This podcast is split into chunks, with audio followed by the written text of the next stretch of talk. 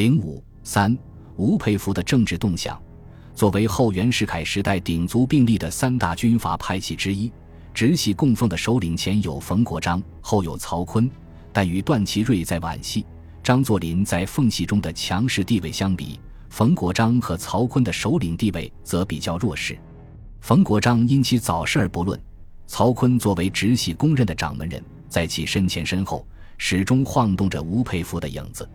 无论是外界的观察，还是直系内部的私语，也无论是军事作战，还是政治谋略，吴佩孚都可以说是直系真正的灵魂人物。正因为如此，吴佩孚的政治动向也为各方所关注。吴佩孚的军中升迁过程较为正常，从辛亥年的团长到一九一八年初的师长，大约每三年升一级，但其出身第三师，常年追随曹锟左右。可谓直系嫡系正门，在讲究出身和人脉关系的军阀派系政治中，自有其天生的好处。吴佩孚久历戎行，征战南北，对于军事作战确有其长，这也是他能够在众多北洋将领中脱颖而出的重要原因之一。不过，吴佩孚真正为人所关注，还不全在军事，更在政治。在他经常发表的。有时在军阀主流中显得颇为另类的政治言论。五四时期，吴支持学生的言论是一例；直皖战后，吴主张召开国民大会的言论又是一例。直皖战争结束后，各方解决善后问题的政治主张多以国会为中心，无非是有恢复旧国会还是召集新国会之别，本质还在于如何在维持民国法统的前提下解决各方的利益诉求。然吴佩孚却独辟蹊径，提出召开代表真正民意的国民大会，由国民代表极易解决国事的主张，并以此作为治本之方。吴佩孚曾经说：“国家政治既不能为中产阶级以上所操纵，而议会制度犹不能为中等志士以上所包办，因为主权在民，在在约法，国民自觉，更为世界潮流。”吴的如此主张得到社会各界的热烈反应，一时间还出现了国民大会运动，反映出社会各界对军阀干政的不满，对民主建政的追求。但是，吴佩孚的主张实为另起炉灶，果能实行，则民国法统有断裂之余，对于还需要利用这个法统说事的当权军阀并不有利，因此也为他们所反对。当局赞成者少，在野派赞成者多，尤以张作霖为甚。据诗人称，张作霖对国民大会虽未明白反对，然不甚赞同。张作霖甚而还向曹锟进言，挑动曹吴关系，认为吴佩孚不过是个师长，应该谨守分寸，听命上司。政治上的事还轮不到吴随便发表意见。结果使曹锟也心怀犹豫，从原先赞成吴的立场后退，表示反对吴的主张。各省督军怀疑吴佩孚是假公济私。正在护法的西南方面，对吴的主张无不利益诋毁。何况吴佩孚虽然提出召开国民大会，但由谁主持召开这个关键问题，吴却从未明言，显见吴亦有其考虑。他也不会真正听由国民自觉，说他以此哗众取宠、沽名钓誉，也不为无因。因此，吴佩孚的国民大会主张在喧嚣一时后便归于沉寂。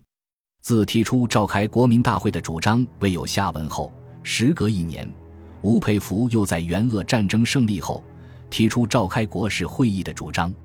不过与一年前有别的是，前次的国民大会主张却有新意，而且出自吴佩孚的主动，并因此而争取到不少社会舆论的支持。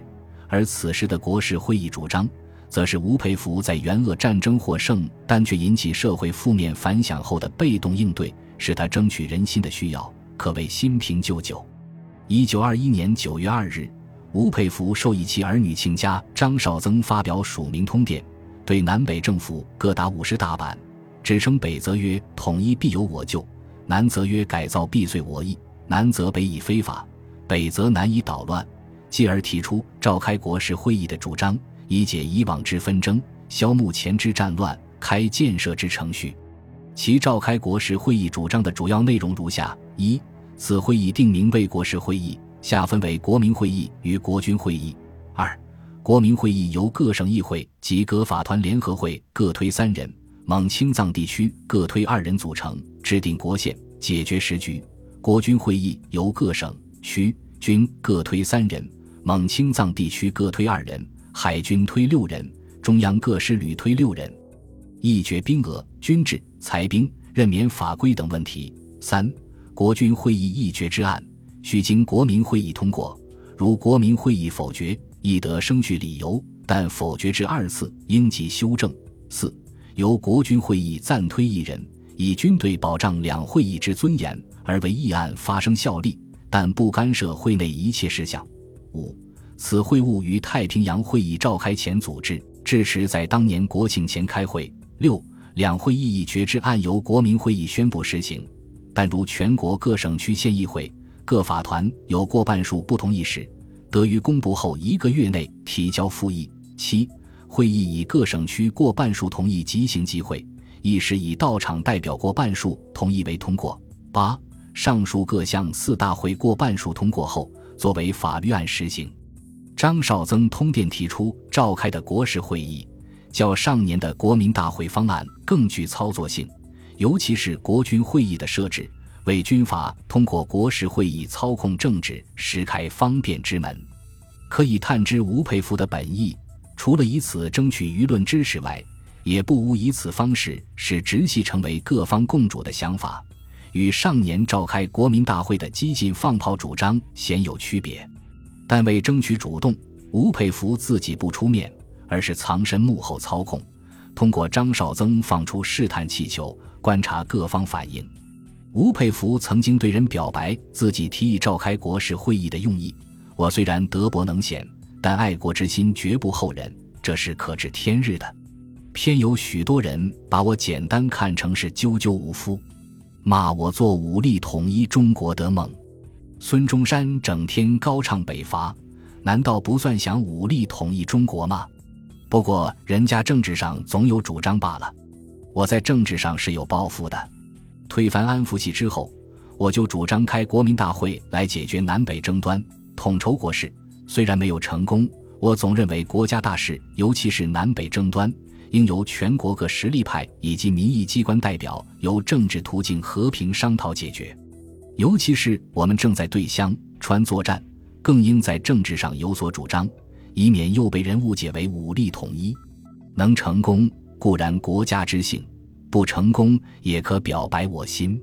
国事会议的主张提出后，因其牵涉各方政治，北京政府在军阀首领未有明确态度前，反应比较慎重。认为，如南北各方面国军信任此会议，则中央绝不阻止；否则，政府当筹相当之解决办法。大总统徐世昌电告吴佩孚慎重进行，勿为政客所操纵。国务总理靳云鹏曾是吴佩孚的师长，告吴深恐南北问题未能解决，反引起种种争端，使时局意见纠纷。各地实力派担忧国使会议凌驾于其权力之上，多持消极和反对态度。浙都卢永祥不为苏都祁谢元的游说所动，认为国事会议言见于此，而一生于彼，恐所期之目的未达，而反攻者已成于后。由各派之觉醒而极以折中则可；由片面之主持而号召附和则不可。张作霖更以教训的口气说：“和平统一问题。”当日既经中央命令发表，今更以庐山会议解决时局，未免有重复之嫌，勿为奸人利用。南方护法阵营认此为北方军阀所操纵，纷纷表示反对。孙中山表示，此会议由五人组织，绝难得真正民意。云南、贵州、四川等省当权派对国事会议一致否认。认为此举不过是直系军阀与研究系政客垄断政权之手段耳。就国会议员八十四人联名通电反对，称国事会议是依附军阀、强奸民意，妄称会议以欺全国，实谋割据，以扩地盘。各方舆论对国事会议的反应亦不佳，多将此视为军阀和政客包办性质。时人曾揭露吴佩孚主张召开此会的目的是。想把偌大的中国归姓吴的摆布，听说陈树藩和奉系要好，他就夺了陕西；看着王占元和奉系接近，他就半迎半拒地引起元鄂战争，城市夺了湖北。不到几个月，连得了两省地盘，巧夺了两个督军。正在计划中的陕甘新巡阅使尚未到手，却得两湖巡阅使。不料湘鄂自治军还未平定，民意却大大的不以他为然。接着南政府讨他。北政府又以他，川军、熊派要打他，鄂军要叛他，为王占元不平。他在四面楚歌中，又要拿奉军的小心，万般无奈，发起个什么庐山会议，又出这个难题给奉系去做。奉系要赞成，他的势力更大；要反对，他便将反对民意的罪名加在奉系头上。语虽不无尖酸刻薄之处。却也反映出部分的实情。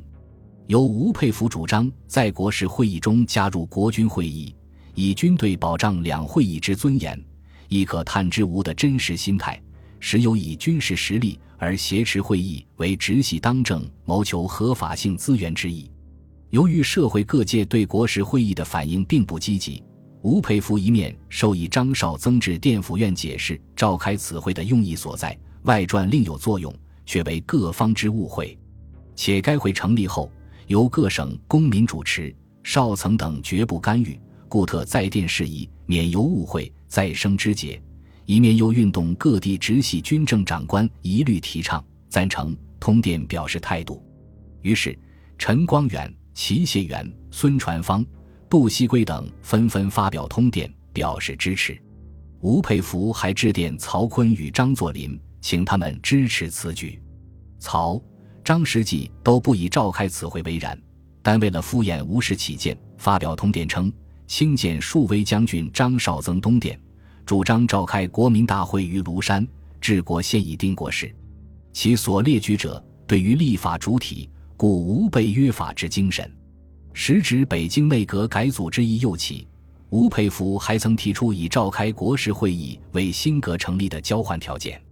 然以军阀纷争年代的政治实情，在直系尤其是吴佩孚尚未完全控制中央权力，不能强力主导政治的情形下，此等由各方召开政治性会议的主张无法付诸实施，也就渐渐消失于无形。吴佩孚的政治另类主张与其个人出身、经历与交往不无关系。吴佩孚虽然出身军武，但他早年还中过秀才，笃信孔孟之道。又以学贯中西相标榜，好谈实务，而立志之根本不外大同思想。他还不时表现出对文化的偏好和对文人的尊重。与其他动辄以武力为事的军阀相比，吴在这一方面的表现倒也颇显另类。吴佩孚在驻节洛阳时，对政务处长白坚武是言听计从，而共产党人李大钊是白坚武在天津法政学堂的同窗，私人关系上好。互相之间函电往还不少，也有过直接交往。白坚武在思想上多少受到一些李大钊的影响，故李大钊的想法和主张可能也或多或少通过白坚武的途径能够传到吴的耳中。加上此时报刊上传播的各种东西方思潮，介绍的苏俄革命情况，可能对吴佩孚这一时期的思想也不无影响。吴佩孚的一些言论，不仅在旧军阀眼中。即便是在不少社会人士心目中，都显得颇为激进。比如吴佩孚主张尊重民意，认为有违背我中国四万万人民心理趋向的，按已经的历史看，是终究归于失败的。他也曾主张保护工人运动，甚而希望大家唤起劳动界之觉悟，不可因彼等无学识、无思想而存鄙视之心，且需加以提倡、劝导，使人人皆有爱国思想。则庶几矣。吴佩孚的独特个性和言论，一时使他颇著声名。也正因为他的此等表现，使共产国际、苏俄和中国共产党有了一度联吴的行动。然据旁观者的观察，直派声势四日增月盛，然满损千亿，不知诸公有无戒心也。吴号称得人望，然当此时局，不知其能不贪权势，擅权令名否也。元鄂战争之际，吴佩孚刚刚得到湖北地盘，急欲强银行借款，横暴情形又见，外人及心学小生不察其底里者多遇之，以得权势反变作微服，马脚以全路矣。因为吴佩孚终究出身军阀，又是军阀首领，他的思想基本上还是以传统文化为本，也不可能脱离现实的拘束。无论他有什么样的激进主张，一旦回归现实，他还是不能将其另类进行到底。不仅国民大会和国事会议的主张如此，其他诸如保护劳工等更是如此。